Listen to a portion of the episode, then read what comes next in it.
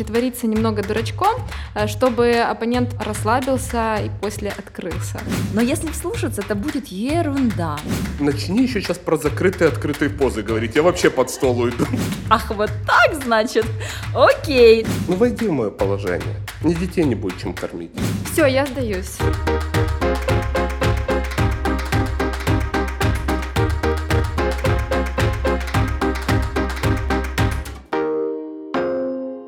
Всем привет! В эфире подкаст «Бизнес-школы Лаба умных любят» и наша постоянная рубрика «Переговорка». Здесь мы встречаемся с интересными людьми и обсуждаем разные рабочие моменты. Меня зовут Аня Облицова, я ведущая этого подкаста, а сегодня буду говорить э, с Ириной Палько, основателем школы речи и сооснователем бизнес-сообщества «Борт». Ира, привет! Привет! и Сергеем Ковалевским, экспертом по переговорам и национальным менеджером по работе с сетями шведского холдинга Landmannen. Сергей, привет. Всем привет. Сегодня обсуждаем тему, которая, наверное, пригодится каждому в этой жизни. Это переговоры, как правильно общаться с клиентами и партнерами, чтобы по итогу получать то, что хочешь. Первое, что хочу спросить у вас о вашем опыте переговоров, насколько они встречаются в вашей деятельности, в жизни и вообще насколько близка вам эта тема. Сергей, давай с тебя начинать. А я хотел так перевести стрелки. На меня? Ну ладно, конечно. Я могу начать. Не, на самом деле просто я буду отвечать очень такими нестандартными ответами. Э, все сейчас думают, что я буду рассказывать, э, что я в переговорах 10 лет э, пошел первую работу B2B, у меня начались переговоры и так далее. На самом деле переговоры у меня начались еще в садике, когда я решил поменять лопатку на машинку. Очень была результативная переговорная сессия. Машинка была на, с пультом дистанционного управления. Папа ее с работы два месяца пытался мне найти, выловить во всех магазинах. Стоило его месячную зарплату. Но мне, понимаете, как э, юному переговорщику, именно в этот момент, именно в песочнице, намного удобнее было копать лопаткой. Лопаткой за три копеечки. И я за три секунды договорился поменять новую классную машинку на дистанционном управлении на лопатку. Вот оттуда, я думаю, начались мои вот эти вин-вин переговоры в долгосрочке. Класс вообще. Ир, что у тебя? Но я считаю, переговоры у нас ежедневно, да ну каждый день. Договориться с парковщиком о парковке, которой нет. Договориться на бытовом уровне, куда мы сегодня пойдем. Я же хочу туда, куда я хочу. Или договориться о каких-то элементарных вещах. Просто мы, наверное, не задумываемся о наших коммуникациях как переговоры. То самое страшное слово, где я сегодня, наверное, Сергею больше буду задавать вопросы как у человека, у которого очень много опыта. Один из лучших советов по переговорам э, я вычитала в книге бизнес-коуча Джима Кэмпа «Сначала скажите нет». А, он предлагает использовать технику эффект Коломбо, притвориться немного дурачком, э, чтобы оппонент почувствовал свое превосходство, расслабился и после открылся. Я еще с детства помню фильм «Коломбо», я из тех людей, которые помнят, что это такое, и прочитав этот совет, э, там для меня открылись там глаза, серьезно. Действительно, он ведь так и делал. А, но там скажу маленький спойлер, что а, Сергей меня уже до подкаста покритиковал за этот вопрос. Я не хотел. Так получилось. Сказал, что это самый примитивный прием, который может быть. Да, Сергей, расскажи, что не так? Ну, на самом деле я не сказал, что это самый примитивный, но это базисный элемент да, такого приема, как фишки-обманки. В целом, да, для чего нужны фишки обманки? Это такие фишечки, которые позволяют вам на первоначальном этапе переговоров сбить защиту оппонента, чтобы он подумал, что вы дурачок, не с этого мира, что вас будет очень просто раскатать, вот легко, простенько. И вот знаете, как э, на ринге, вот когда выходит боксер такой в розовых трусах и с розовым ирокезом, что думает парень, который стоит напротив него, такой здоровый, подготовленный, заряженный на результат? Думает, вышел дурачок, сейчас я его за два удара. И психология срабатывает, он бежит на него с открытыми руками, замахивается на все 150. И что происходит? Следующий кадр, как он уже внизу. Почему? Потому что никогда недооценивайте своего противника и не удавитесь на фишечки обманки. Коломбо – это классическая фишка обманка, которых есть на самом деле миллион. И да, оно работает, но я бы не сказал, что это самая эффективная фишка. У меня здесь э, другое немножко мнение. А, Наверное, в моей жизни переговоры, они немного лайтовые. И в бизнес-формате, в работе, в проектах они тоже более, наверное, мягкие. Э, здесь прозвучало слово «оппонент». У меня в слово оппонент, его просто не существует, потому что я в первую очередь про партнерство, и даже если я знаю, что переговоры будут непростыми, э, я всегда про партнерство не про сказать нет, а наоборот найти общие точки соприкосновения, э, сначала что-то предложить, сначала что-то дать, чтобы потом что-то взять. Поэтому я не знаю техники Очень Колумба. Ос- э, у- так осознанно никогда не использовала, но интересно, какой-то новый прием для себя сегодня точно услышала. Я поняла, что я часто использую этот прием. э, Как э, журналист, когда я беру интервью, я часто притворяюсь такой немножко блондинкой. Пусть не обидятся на меня блондинки, я сама почти блондинка. Э, В целом, что я немножко не понимаю, чтобы мне рассказали все насколько просто, чтобы после я также просто рассказала об этом читателям. И не стесняюсь этого. Это такой прием, который всегда работает. Главное показать, что ты ничего не знаешь, и ты вот такой простенький человечек, и тебе все это расскажут. Поэтому не вижу ничего плохого в этом приеме. Ничего, Ничего плохого. плохого. Вот э, в стратегии Иры я бы отметил вот э, плюс, да, огромный, то, что она идет на переговоры всегда открытой. Это хорошо с точки зрения, когда действительно идет речь о партнерстве, о вин-вин, когда обе стороны хотят друг другу сделать хорошо. К сожалению, когда речь идет о шкурных моментах, назовем их так, очень редко вы встретите овечку в шкуре овечки. Обычно там таится волк, и он пытается укусить, он пытается словить какой-то триггер, он пытается откусить кусочек там, где уже в принципе косточка. Поэтому с точки зрения мягких переговоров, как она ответила, именно мягких, это отличная стратегия, она позволяет сразу открыть карты, сразу сделать конструктивную эту встречу, но только в тот момент, когда, к сожалению, когда-то, сто процентов, когда-то. Мне доведется надеть Ира- Да, Ира напорится на какого-то зубастика, которому будет не про вин-вин. Вин-вин это больше для долгосрочных отношений, когда обе стороны понимают, что им еще придется видеться. Когда она нарвется на оппонента, вот я их по-другому, я партнером язык не поворачивается назвать, на оппонента, который захочет от нее откусить, она поймет только на следующий день, где у нее болит. Как-то так. Ты затронул тему того, э, как подготовиться, по сути, к переговорам, что перед тем, как э, идти на переговоры, нужно хотя бы частично там, Мгм. подготовиться к ним. Давайте об этом и поговорим тогда. Ир, давай начнем с тебя. Мгм. Вот э, какие ты можешь дать советы в этом направлении? В первую очередь я всегда определяю для себя цель. Я, в принципе, определяю цель в любой коммуникации. Э, Даже если я иду на встречу с друзьями, я всегда задумываюсь, а зачем я туда иду. Если я хочу провести хорошо время и отдохнуть, то нет смысла с собой тащить груз э, рабочих задач, э, держать в руке телефон с календарем и заниматься во время встречи с друзьями ответами на почтовые имейлы. Поэтому всегда цель, что я хочу по итогу, чтобы не сбивать фокус во время встречи. Во-вторых, я всегда готовлюсь, я все узнаю о собеседнике, если это новый человек или новая компания, особенно если там переговоры в моем формате обучения, чем занимаются, чем дышат. Все максимально, что я могу узнать, я узнаю. М, Это да- прибавляет мне больше уверенности сил. Я понимаю, что я пришла не на пустые, да, кто вы и что вы, а я знаю и могу быть уже, предложить какие-то варианты, а чем я могу быть полезной. Э, В-третьих, я всегда готовлю список вопросов или задаю их по ходу, то есть я много уточняю. Чем больше уточняю, тем больше люди говорят. На мой взгляд, тот, кто задает вопросы, тот и лидирует, э, управляет немножко больше ситуацией. И когда ты задаешь очень много вопросов, это сбивает вот эту вот пелену, когда я думаю, что я знаю, что они думают вот так, но когда я задаю уточняющие вопросы, люди отвечают совершенно иначе. Я думаю, ах, вот так, значит, окей, тогда разворачиваемся идем по-другому.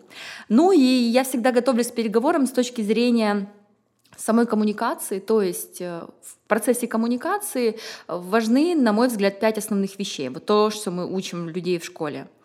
Э, Первое — это то, как мы выглядим, Первоначально хотим мы ни того, не хотим, но люди думают глазами, нашу упаковку, то, как мы выглядим и какие атрибуты с нами, они тоже оценивают. Это происходит бессознательно, очень быстро, то самое первое впечатление, которое мы рождаем. Второй момент — это то, что мы скажем, это наша подготовка заранее, то, как мы это сделаем, как прозвучит наш голос, наши аргументы или наши предложения. В-четвертых, это то, что мы излучаем. Для меня очень важно настроиться, э, важно не тащить, например, груз проблем с предыдущей встречи на будущие переговоры. Э, и пятое, это, конечно, поведение, но тут уже больше нюансов и стратегии, о которых, скорее всего, расскажет Сергей. Я сдерживал себя. Давай, твоя работа. Ира такая молодец на самом деле. Э, она, наверное, не знает, но она довольно неплохой переговорщик на самом деле. О, благодарю. Да. Очень часто, на самом деле, когда уровень нашей компетенции довольно на высоком уровне, мы многие вещи делаем э, подсознательно, не понимая, что мы их делаем на самом деле. Давайте пробежимся сейчас вкратце по всем пунктам, которые озвучила Ира. Что Давай. она делает хорошо, что, где стоит еще обратить на это внимание. Она говорит, что первый пункт, она подготавливается к переговорам с точки зрения выставления себе целей. Вот прям в точечку, 10 баллов, да, здорово. Что бы я еще порекомендовал? Э, существуют вообще международные да, такие методики подготовки к переговорам, такие как гарвардская модель, одна из самых баянистых, распространенных в мире, которая говорит о том, что в первую очередь нужно поставить цель, а также нужно иметь два запасных варианта. Батна и ватна стратегии. Батна – это best alternative to negotiation agreement, ну и, соответственно, worst. То есть поставить тот диапазон, вот что не делает Ира, это зафиксировать тот диапазон, с которого потом не выходить, да, и зафиксировать максимальную планку этого диапазона, которая вот прям супер, если Откуда? я договорюсь. ты знаешь, что я этого не делаю? То, что она не озвучила. Вот так будем говорить. Вот сила уточняющих вопросов. И второе, да, то, что с чем мы минимальным готовы на ок. То есть это не то, что нас загонит в минус, то, что сделает сделку win-lose, а именно то, с чем мы ок, ну, в принципе, да, вот хотелось лучше, ну вот сошлись на этом. Подготовка с точки зрения, второй пункт, да, информация о партнере. Гипер важно. Большинство думает о прокате просто так. Ребята, ну если банально человека бесит э, красный цвет, а вы придете в красной рубашке, а он в прошлом году был на кориде и выставил, что его сбил бык – ну, наверное, ассоциативный ряд скажет, что, наверное, не самая лучшая идея идти в красной рубашке на эту встречу, либо в красном платье, правда? Поэтому очень важно готовиться всесторонне, кто как умеет. Тут мы сейчас не будем рассказывать, как прям подготовиться с точки зрения понять информацию о партнере, но это гиперважный пункт, который не стоит упускать. Ну и задавание вопросов. Э, я всегда люблю в этот момент говорить, у нас есть два уха и один рот. Ровно для того, чтобы запомнить вот это соотношение. Мы должны вдвое больше слушать, чем говорить. Отличная методика, многие о ней знают. Э, в последнее время, когда провожу консалтинги либо обучение, всегда задаю вопрос, кто знаком с такой методологией, как спин? И знаете, ну, обычно процентов 10. Меня это искренне расстраивает, потому что именно эта методология, которую придумали в Америке еще в 1988 году, Нил Рекхем, очень классный дедушка, она направлена на то, чтобы с помощью задавания вопросов выявлять истинную боль, потребность и закрывать ее. Ситуационные, проблемные, извлекающие и направляющие вопросы. Я думаю, Ира это делает интуитивно тоже. Совсем скоро на Лаба стартует большой онлайн-курс о переговорах, который ведет наш сегодняшний лектор Сергей Ковалевский. Записывайтесь, если еще не сделали это. Линк оставим в описании. Мне интересно, вот это по одежке встречают? А, Ир, как ты думаешь, как нужно, какие переговоры, как э, нужно одеваться? И от чего вообще зависит твой стиль? Ну вот здесь э, мы с Сергеем сошлись в одном мнении, да, очень важном. Это подготовка, потому что всегда нужно посмотреть на вторую сторону.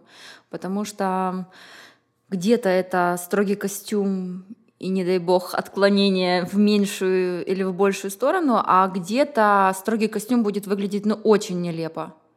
Ну, совсем. Давайте так, я придумала пример. Э, я основатель агентства рекламного и прихожу на встречу с SEO, на которой мы должны обсудить э, наше сотрудничество. Я как бы хочу продать услуги агентства, э, и чтобы там SEO компании, какой-то малый бизнес обратил на нас внимание, и мы заключили сделку классную. Но э, посмотрела, значит, я на SEO этой компании, а он такой э, стартапер молодой и в спортивном костюме. А я не ношу спортивные костюмы. Мне стоит его надеть на встречу с этим человеком? Не обязательно. Но давайте подумаем, давайте быстро проведем экспресс-вариант. Ваш образ в голове, который будет рождаться первым, он и является верным. Ваш образ банкира. Банкир это как? Как он выглядит? Скорее всего, это будет костюм, какой-то строгий, конечно, да? с портфельчиком ага. такой. А, допустим, галстучек. если это юрист. Такой же. Такой же. Если это будет художник. Шарфом. Хорошо, да. У меня с кисточкой. С кисточкой. Кисточкой и усами, как у. Э, сила ассоциативного мышления. Поэтому, когда мы представляем, что мы идем на встречу с банкиром, я могу быть стартапером в спортивной одежде, но я ожидаю, что передо мной будет банкир или юрист. А если я иду на встречу, я представляю сторону какого-то креативного агентства, да, я презентую проект, то я, соответственно, должна каким-то образом транслировать, что все-таки мы про креативное агентство, но это не значит, что податься в крайности а, и не впадаться в крайности, например, в строгий деловой костюм будет выглядеть как-то совсем нелепо. То есть э, примерно представить, что человек ожидает увидеть, чтобы у него не было какого-то диссонанса. Но можно позволить себе какие-то маленькие акценты, которые бы нам позволили продемонстрировать свою личность или какие-то ценности, или какие-то особенности тем делом, которым мы занимаемся. Поэтому вот как ты думаешь, как должен выглядеть креативщик? Креативненько. Креативненько. Да, какой-то смарт casual все равно будет э, со спортивным костюмом тоже норм. Это вообще очень классная вот такая способность, да, подумать чужой головой. Я это называю прием Каспер. Помните такое дружелюбное привидение Каспер? Да, да, да, да. Который тебе просто достаточно его тренировать этот прием. Тебе достаточно так из своего тела вылететь, залететь в тело своего оппонента, партнера и подумать реально его цели на эту встречу, что он, кого он хочет видеть. Вот ты спросила, я представляю, там дядька в костюме будет – но подумай, как вот залети в тело дядьки в костюме, подумай, кого он хочет реально видеть с креативного маркетингового агентства. Реально девочку в строгом костюме-то они ему надоели. Они вот триггерят, он их каждый день видит у себя на работе. Ему хочется света, солнца, счастья, наконец-то.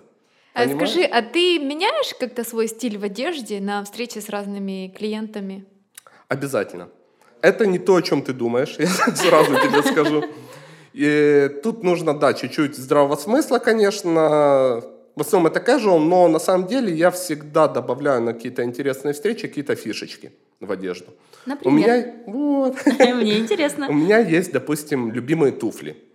Они такие, знаете, коричневые и с ярко-салатовой подошвой. Они очень казуальные, они подходят и под костюм, и под джинсы, под что угодно. Но вот эта салатовая подошва, когда ты садишься и так ножку закинул, люди не могут отвести взгляд от этого, да? Для чего я это делаю? Ну, опять же, да, прием Коломбо, кто-то скажет. Фишечка, легенькая фишечка, чтобы расслабить первоначальные переговоры, чтобы не думали, что пришел дровосек, который сейчас будет рубить какими-то аргументами и так далее.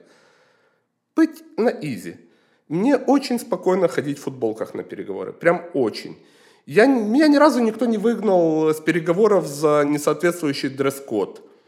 На самом деле, когда вы идете с целью вин-вин, и с первых слов начинаете переговоры с точки зрения, что я хочу, чтобы наш бизнес стал более эффективным, более правильным, ну, вид уже, наверное, на втором месте. Да, это, кстати, тоже хорошая тема для обсуждения. Э, что главнее, то, что мы говорим, либо то, как мы говорим. То, чем грешат политики, когда будем спорить, с умным 100%. лицом говорят э, такую ерунду, если слушаться, то какой-то бред получается. Любой бред у политика звучит очень хорошо, когда есть структура. По-перше, по-друге і наостанок. Я просто это обожаю. Как если посмотреть любое ТВ-шоу с политиками нашими, они вот все как по одной кальке работают. По-перше, по-друге, і наостанок хотів би зауважити. Ну, это самый распространенный вопрос, что важнее форма либо содержание, то, как мы говорим, либо то, что мы говорим. Путь или результат? Этот вопрос я всегда задаю, когда я выступаю на конференциях, я всегда прошу проголосовать людей. А, как вы думаете, какой вопрос, э, форма либо содержание? В большинстве случаев люди голосуют за содержание, говорят, что содержание это самое важное, какая форма. Но на мой взгляд, выигрышной стратегией является баланс так плюс-минус, когда ни форма не потеряна, ни содержание. Если мы упустим содержание, ставим только форму, это будет вот эта типичная политическая история с красивой формой, убедительной подачей, и я в чем-то говорю. Но если вслушаться, это будет ерунда. Люди мыслящие, люди умные, они быстро это все, быстро просекут это все. Если говорить в обратную сторону, если мы представим наших любимых преподавателей, в кавычках любимых, вуз вузах, которые доносили умные важные вещи, но мы с вами дружно спали. Почему? Потому что формы не было.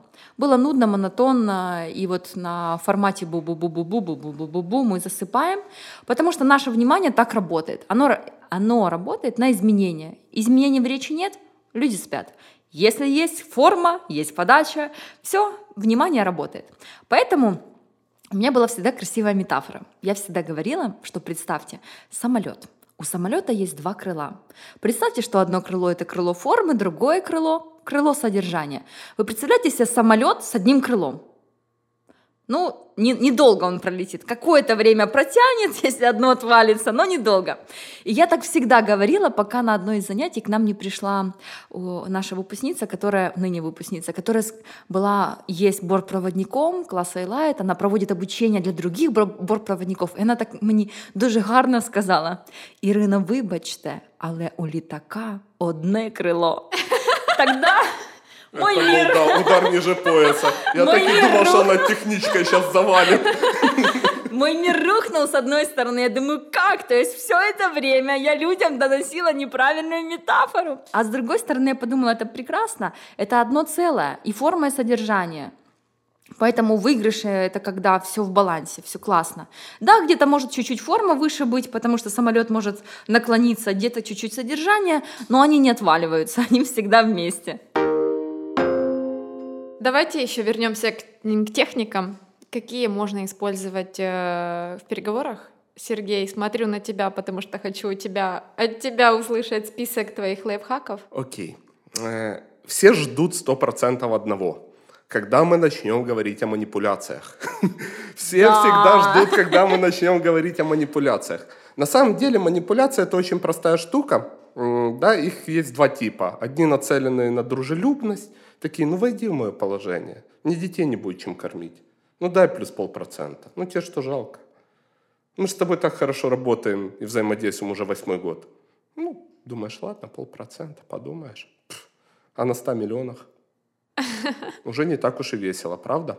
А вторые это жесткие манипуляции, которые нацелены на то, чтобы вот, знаешь, в один определенный моментик тебе так под ребрышко вставить иголочку, и чтобы ты так, скакнула, чтобы тебе вот прям больно стало, да, в одну секундочку.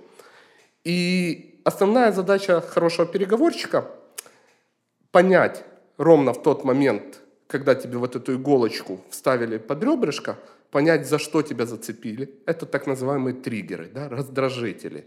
То, что вот э, заставляет нас выйти из себя. Вспомните, например, ситуацию – когда вы делали то, что вы, в принципе, на здравый смысл никогда бы не сделали. Когда вас вот довели до икотки, да, что вот прям захотелось кого-то придушить.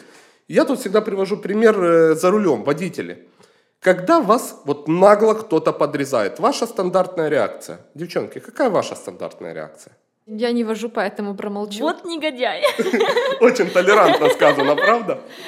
Смотрите, есть несколько форматов реакции, основных, да, 90% водителей реагируют плюс-минус похоже. Кто-то забибикает до смерти, кто-то обматерит, кто-то обгонит и начнет тормозить перед носом, пытаться подрезать, да. И это почему происходит?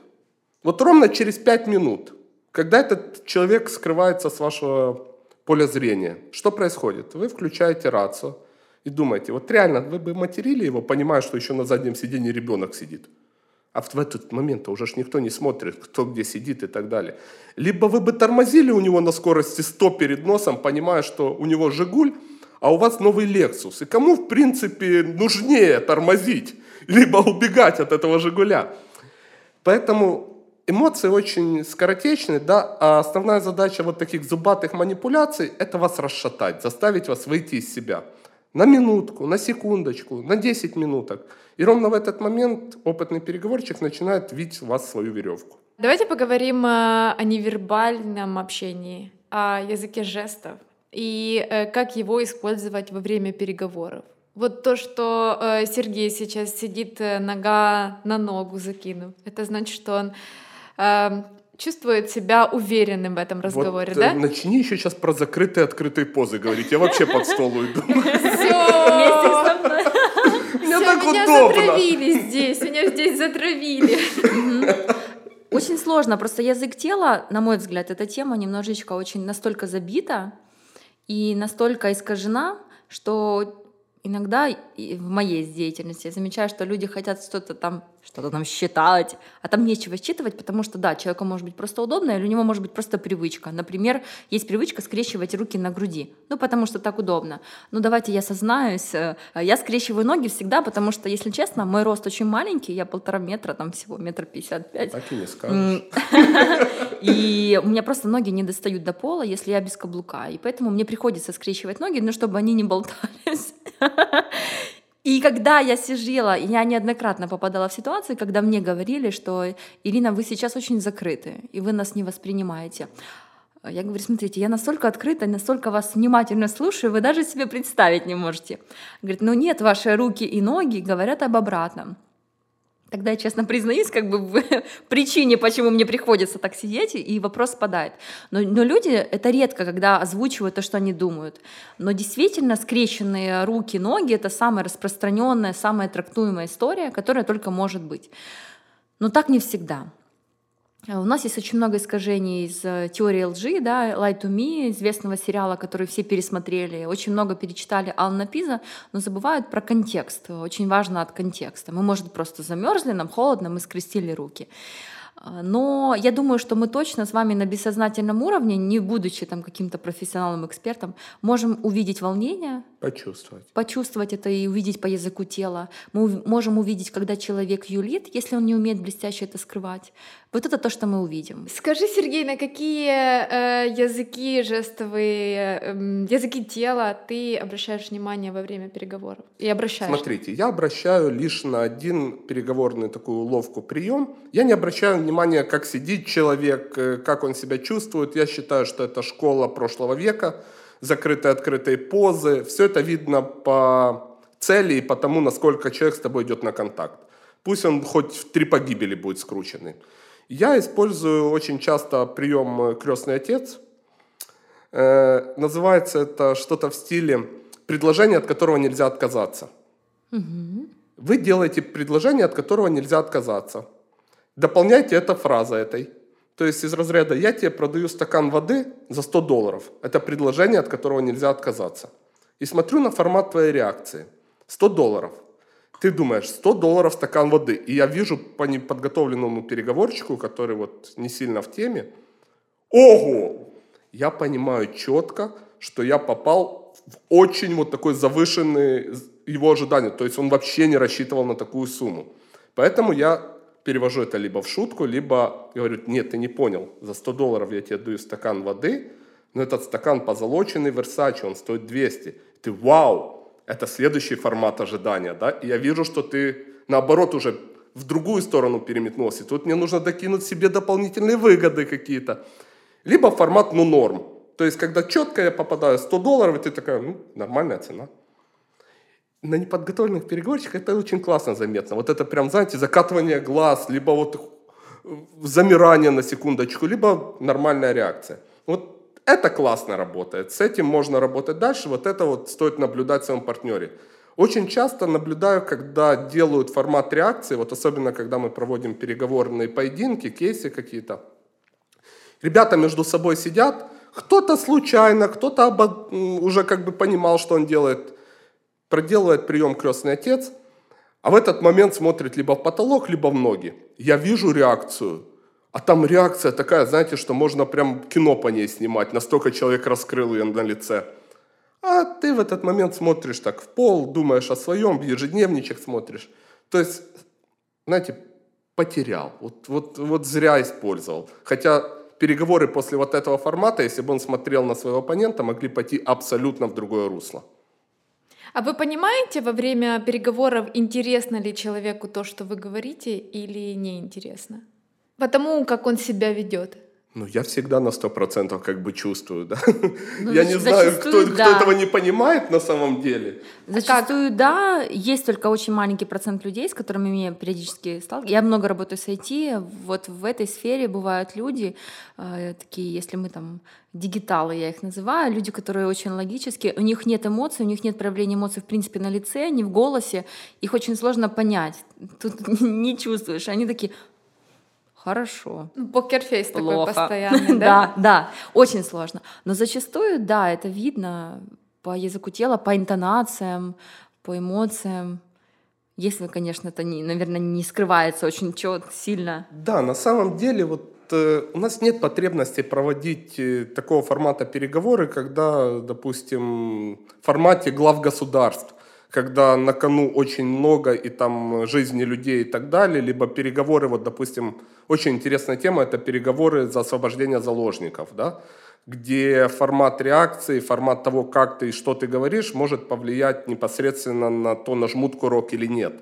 Там действительно прям важно отслеживать каждую деталь эмоционального там, интеллекта, каждую извилин, каждую морщинку, как у тебя дернулась и так далее.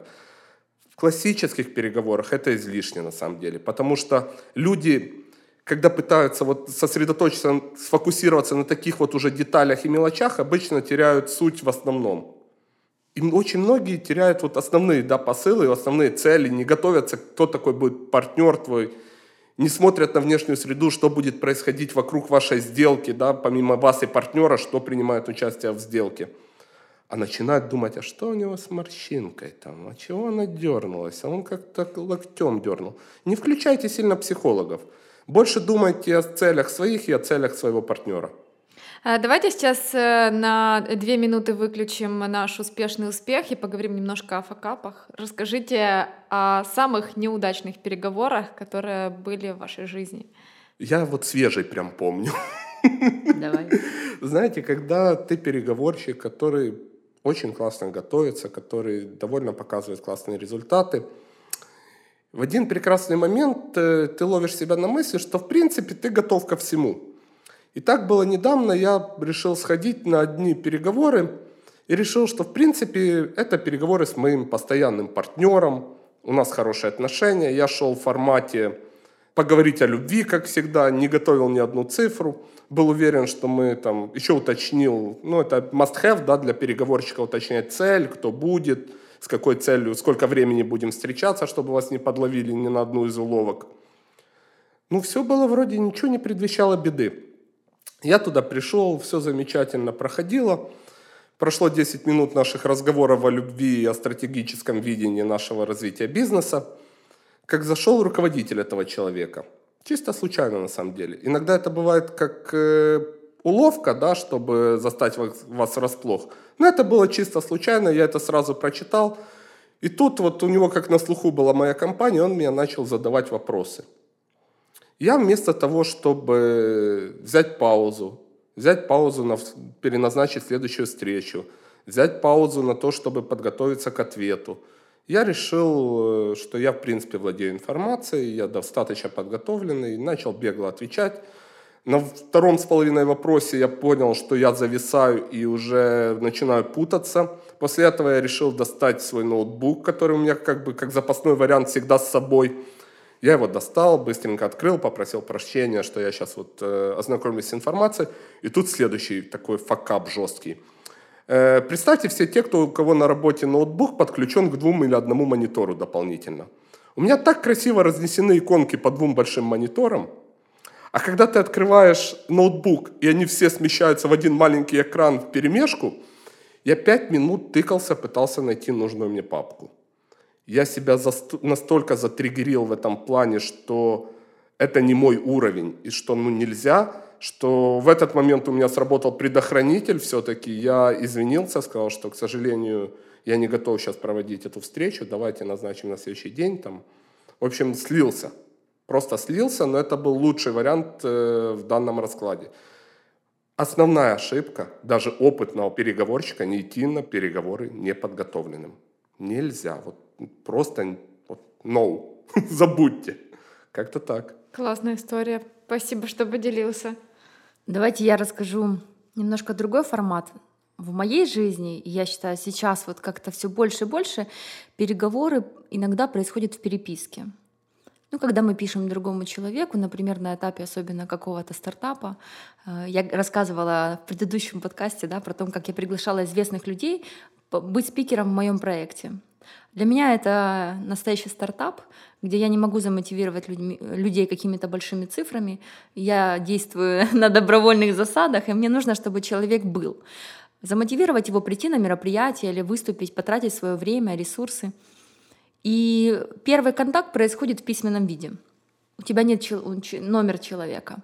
Зачастую вот эти все важные для меня люди, они находятся в Фейсбуке, и ты стучишься к ним. И я вспоминаю самые провальные переговоры. Это были те переписки, которые, кстати, недавно я совершила просто эту ошибку. Я не вовремя отвечаю, ответила либо на письмо, либо в, в вот такой переписке в мессенджере. Когда я, я даю ответ компании по ее запросу или этому человеку, а он тебе отвечает, «Э, благодарим вас за ответ, но за это время мы успели выбрать другого, другую или забить эти даты. И ты понимаешь, что ты просто проиграл только по той простой причине, что ты не своевременно дал ответ. Я грешу тем, что я не проверяю почту ежедневно, и неоднократно сталкиваюсь с этим моментом. А есть компании, корпорации, для которых почта основной носитель. Я человек-мессенджер, э, человек, да, там, телеграмма, ватсапа и э, Facebook мессенджера. Поэтому вот эта вот своевременная коммуникация, быстрый ответ, э, он иногда очень решает в выигрыше. Мне кажется, одна из супер эм, главных фраз «мне нужно». Если э, во время переговоров человек показывает свою нужду, то значит э, это дает плюсы его оппоненту. Хоть вы и не любите это слово, но да, я это значит, он изначально ставит себя в более слабую позицию и проигрывает. Что значит раскрывать карты и говорить, что вам действительно нужно?